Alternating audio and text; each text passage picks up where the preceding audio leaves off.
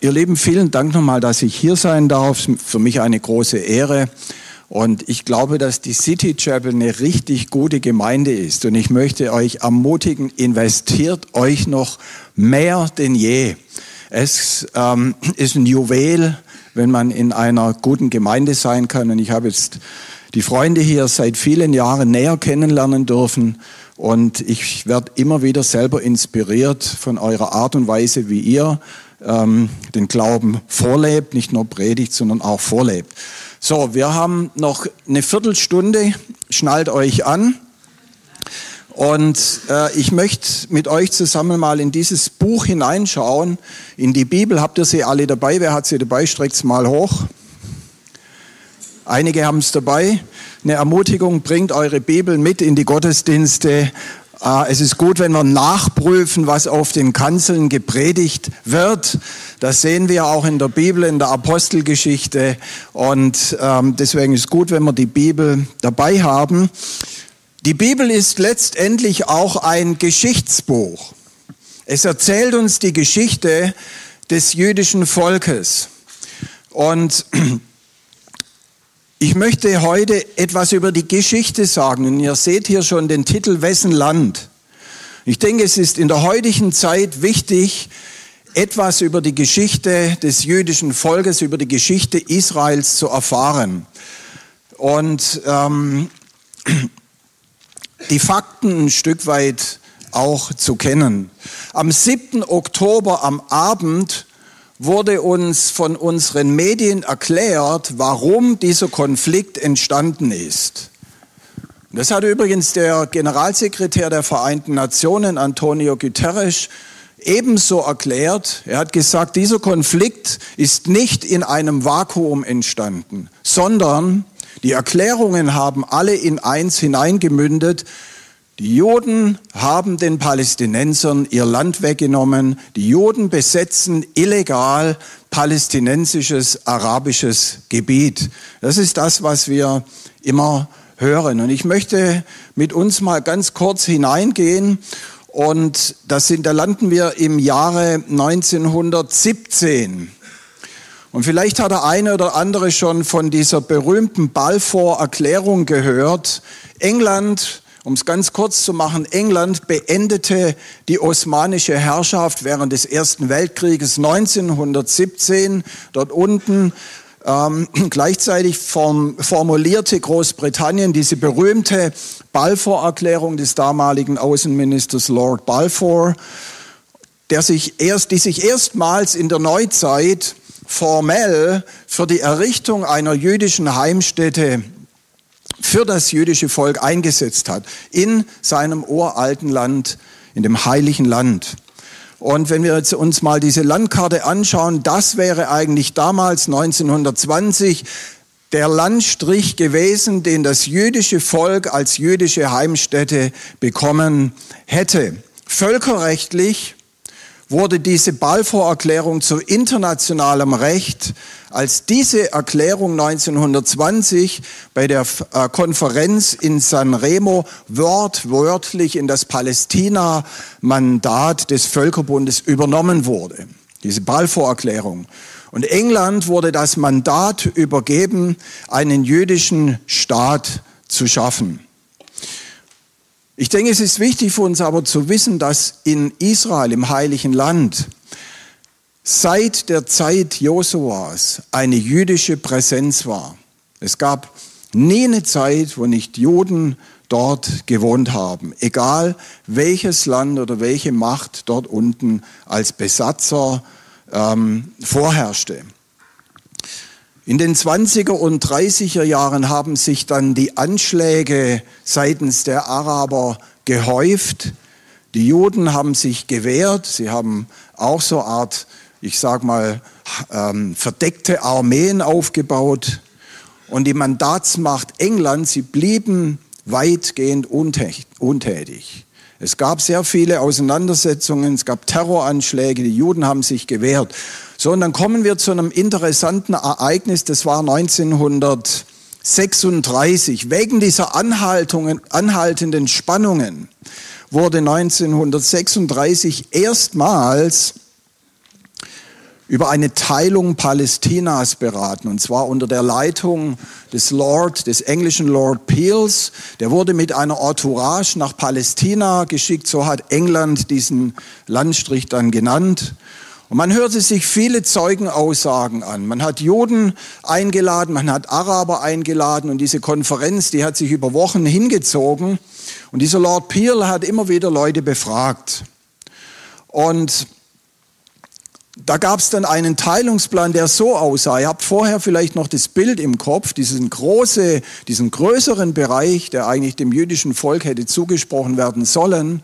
Aber der Teilungsplan sah vor, dass nur dieser dunkelgraue Bereich für die Juden zur Verfügung steht und der helle Bereich für das arabische Volk. Interessanterweise haben die leitenden Juden, das war damals äh, Dr. Chaim Weizmann, der Namensgeber für das berühmte Weizmann-Institut und David Ben-Gurion, sie haben zugestimmt mit anderen Juden. Die Araber haben abgelehnt. Und da gab es eine sehr interessante Geschichte. Ähm, David Ben-Gurion, der spätere Premierminister, derjenige, der am 14. Mai den Staat Israel ausrufen sollte, er war auch unter den Leuten, die befragt wurden. Und Lord Peel befragte ihn, hier im Bild sitzt übrigens Lord Peel gegenüber von Weizmann. Ben Gurion seht ihr hier ganz links im Bild mit dieser hellen Mähne. Aber er saß dort vor diesem Lord Peel und Lord Peel hat zu Ben Gurion gesprochen und hat gesagt, ich sehe hier Araber, die seit Jahrhunderten hier leben. Woher kommen sie denn? Ich sehe viele von ihnen, den Juden, aus Russland und aus den osteuropäischen Ländern. Und dann fragte er David Ben Gurion, haben Sie irgendein Dokument, das beweist, dass Sie einen Anspruch auf dieses Land haben? Und Ben Gurion hat in seine Aktenmappe hineingefasst und hat dieses Buch herausgezogen und hat gesagt, das ist unser Dokument, das am meisten respektierte Buch auf der ganzen Welt. Und das ist von unseren Leuten in unserer Sprache, in unserem Land hier geschrieben worden. Am 7. Oktober wurde uns von den Medien erklärt, wie dieser barbarische Angriff auf Israel seitens der Regierung in Gaza geschehen konnte. Ich habe es vorher schon gesagt. Und jetzt lasst uns mal in diese Bibel hineinschauen, was die Bibel sagt. Und wir erinnern uns, dass Gott dem Abraham etwas versprochen hat. Siehe in das Land, das ich dir zeigen werde. Er hat damals in Mesopotamien gewohnt und er hat ihn in das heutige Israel geschickt, über Umwege. Und er hat ihm versprochen, ich werde dich segnen und durch dich sollen einmal alle Familien auf der ganzen Welt gesegnet, gesegnet werden. Ich glaube, so ein umfassendes Mandat hat niemand anders bisher auf der Welt bekommen wie Abraham. Und dann hat er das auch noch an ein Land festgemacht. Und Gott hat ihm gesagt, und er hat sogar einen Bund mit ihm gemacht, was damals extrem viel bedeutete. An jenem Tag schloss der Herr einen Bund mit Abraham und sprach, deinen Nachkommen habe ich dieses Land gegeben, vom Strom Ägyptens bis zum großen Strom, dem Euphratstrom. Und ihr Lieben, dieses Kernstück, das Kernstück dieses Bundes ist die Landverheißung. Diesen Bund wiederholte Gott wortwörtlich dann bei seinem Sohn Isaak und bei Jakob. Und deswegen nennt sich Gott auch, ich bin der Gott Abrahams, Isaaks und Jakob. Jetzt lasst uns mal ganz kurz dieses Land, das Gott dem Abraham versprochen hat, anschauen. Ich habe es mal ganz vorsichtig eingezeichnet, ja, ganz vorsichtig. Man könnte das zwei oder dreimal so groß definieren. Und vielleicht wird uns da bewusst, um was wir da gerade diskutieren, um einen Mini-Teil dessen, was Gott dem Abraham versprochen hat. Ist das nicht interessant? Es gibt kein anderes Volk auf der ganzen Welt, Welt, das ein offizielles, von höchster Ebene autorisiertes Dokument über ein Land hat als die Juden. Und ich denke, es ist wichtig für uns zu wissen, dass man das jüdische Volk nicht von seinem Buch und von seinem Land trennen kann. Warum hat das jüdische Volk 2000 Jahre lang überlebt ohne ein Land? 2000 Jahre lang hat die hebräische Sprache überlebt. Man hat sie viele Jahrhunderte nur für religiöse, sakrale Zwecke verwendet. Aber Ende des 19. Jahrhunderts, wo diese zionistische Bewegung an Fahrt gewonnen hat, wo Juden in Russland, Juden in aller Welt gespürt haben, wir müssen zurückkommen in unser Land, jetzt ist die Zeit, so wie es auch im, in den Psalmen steht, jetzt ist die Zeit, die Gott auserwählt hat. Und viele haben sich rufen lassen und sind Ende des 19. Jahrhunderts aus Russland, aus Europa zurückgekommen nach Israel. Warum? Weil sie dieses Buch haben und weil es für das jüdische Volk kein anderes Land gibt als das Land, das Gott dem Abraham versprochen hat. Und die große Frage für uns ist heute, für uns Christen, ist dieses Buch für uns ein relevantes Buch? Glauben wir an dieses Buch? Und ich glaube, dieses Buch ist das heute am umkämpftesten Buch der Welt. Das fängt schon ganz vorne an wo man, wo man uns sagt, die Schöpfung, wie wir es hier lesen, kann unmöglich sein. Das Buch wird angegriffen. Die Aussagen Gottes stehen heute, ich glaube, mehr denn je unter Beschuss. Aber ich habe eine gute Nachricht für euch.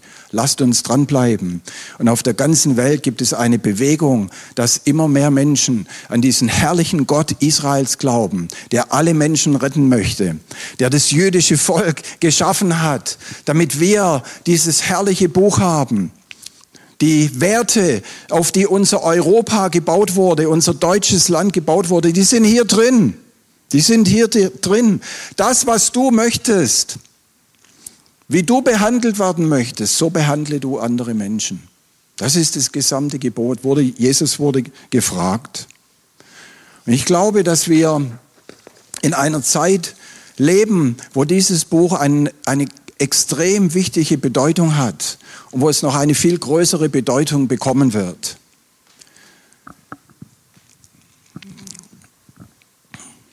Wie, wie, wie ist der Name dieses Landes? Was sagt die Bibel, wie dieses Land heißt?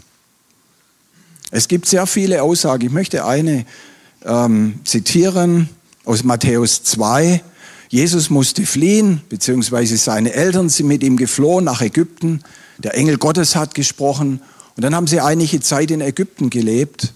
Und dann kommt der Engel Gottes nach Ägypten zu Josef, Maria und zu diesem Jesuskind. Und er sagt zum Josef, nimm das Kind und seine Mutter und zieh in das Land Israel. Jesus selber hat immer wieder über Israel gesprochen. Er hat dieses Land Israel nie verlassen. Und sind wir doch mal ganz ehrlich, mit seinen Skills hätte Jesus doch in den drei großen Städten der Antike, in Rom, in Antiochia und in Alexandria, riesige Megachurches gründen können.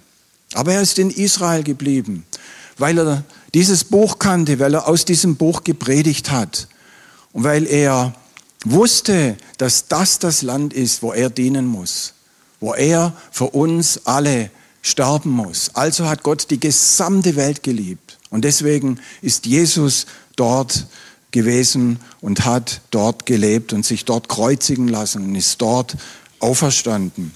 Und diese Land, diese, diese enge Beziehung zu dem Land, die finden wir schon ähm, ganz am Anfang auch im, im ersten, im zweiten Teil der Bibel.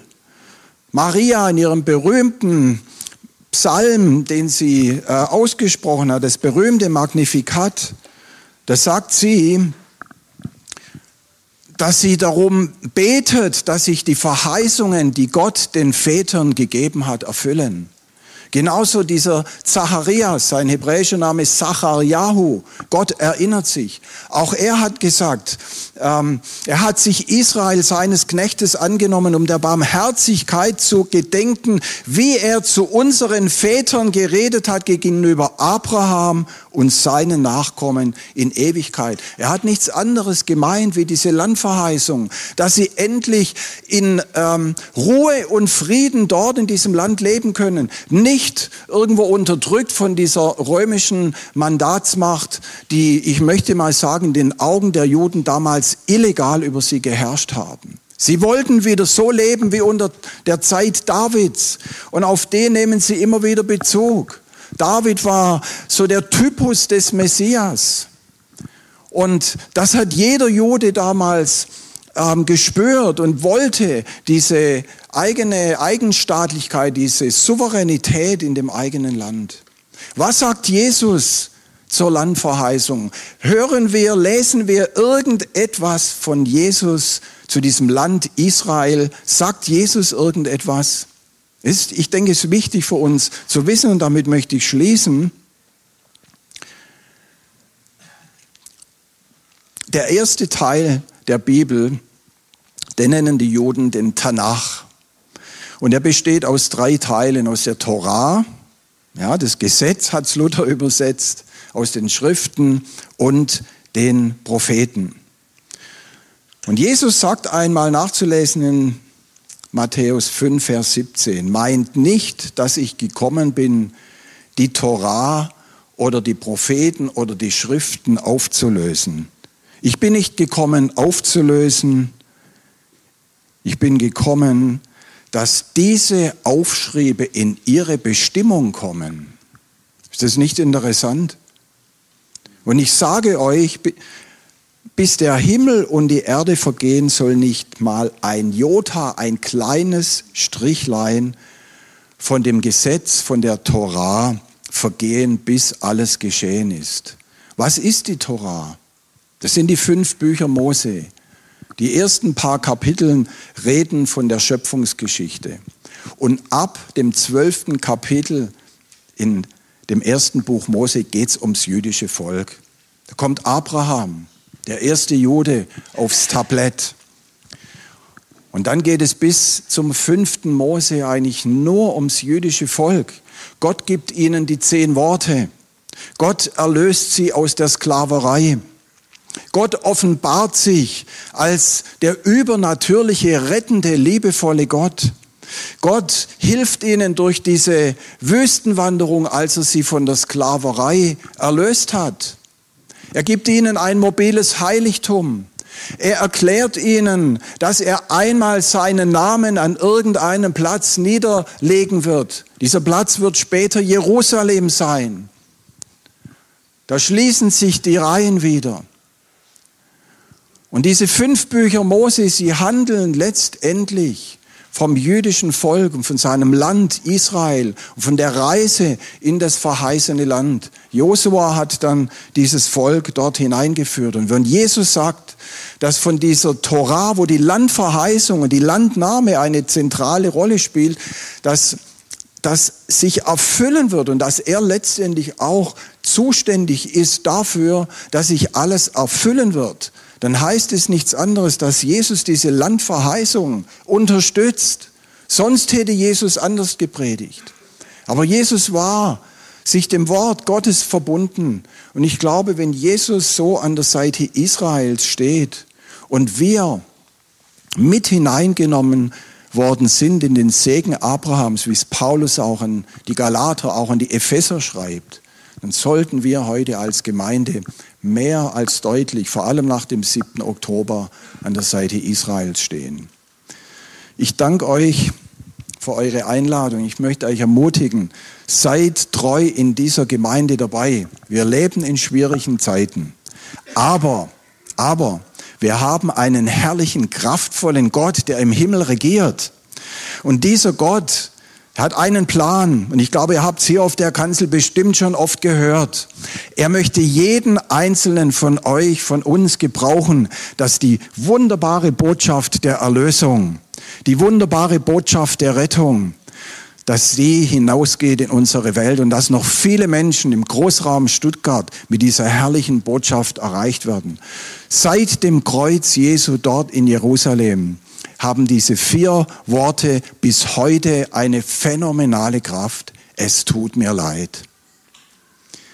Und diese Worte, die hat Jesus am Kreuz vollbracht. Und ich möchte uns ermutigen, mit unserem, alles was das Zeug hält, mitzuarbeiten im Reich Gottes. Es ist das Beste, was wir machen können. Wir erleben so viel Wunder, wir erleben Gebetserhörungen und dazu möchte ich euch ermutigen. Ich möchte euch einladen, um 13 Uhr wird es heute eine öffentliche Veranstaltung geben von der jüdischen Gemeinde am Hospitalplatz. Da werden 300, 240 Stühle aufgestellt für die Geiseln. Gott sei Dank sind etliche jetzt befreit worden. Aber man gedenkt der jüdischen Brüder und Schwestern, die noch in Geiselhaft sind. Wenn's, wenn ihr es irgendwie einrichten könnt, seid dabei. Und dann möchte ich auch noch herzlich einladen. Äh, wir als ICJ, das ist einer unserer Dienste, wir beten konstant über Zoom. Wir beten hier in der City Chapel jeden ersten Mittwoch im Monat. Seid dabei. Aber am kommenden Samstag haben wir in der Filterhalle oben in Echterdingen, ich glaube ab 17 Uhr, können Sie auf unserer Webseite nachschauen, eine Gebetskonferenz. Da werden zwei Betroffene, die dort in den Kibbutzim Familienmitglieder verloren haben, nach Deutschland kommen, ihre Geschichte erzählen. Und wir haben gesagt, da kommen viele hundert Leute zusammen, die solidarisch an der Seite Israels stehen. Wenn ihr es irgend einrichten könnt, seid ihr ganz herzlich willkommen dabei zu sein. Danke für eure Zeit. Gottes Segen euch alle. Vielen Dank, lieber Roland, dass ich hier sein durfte.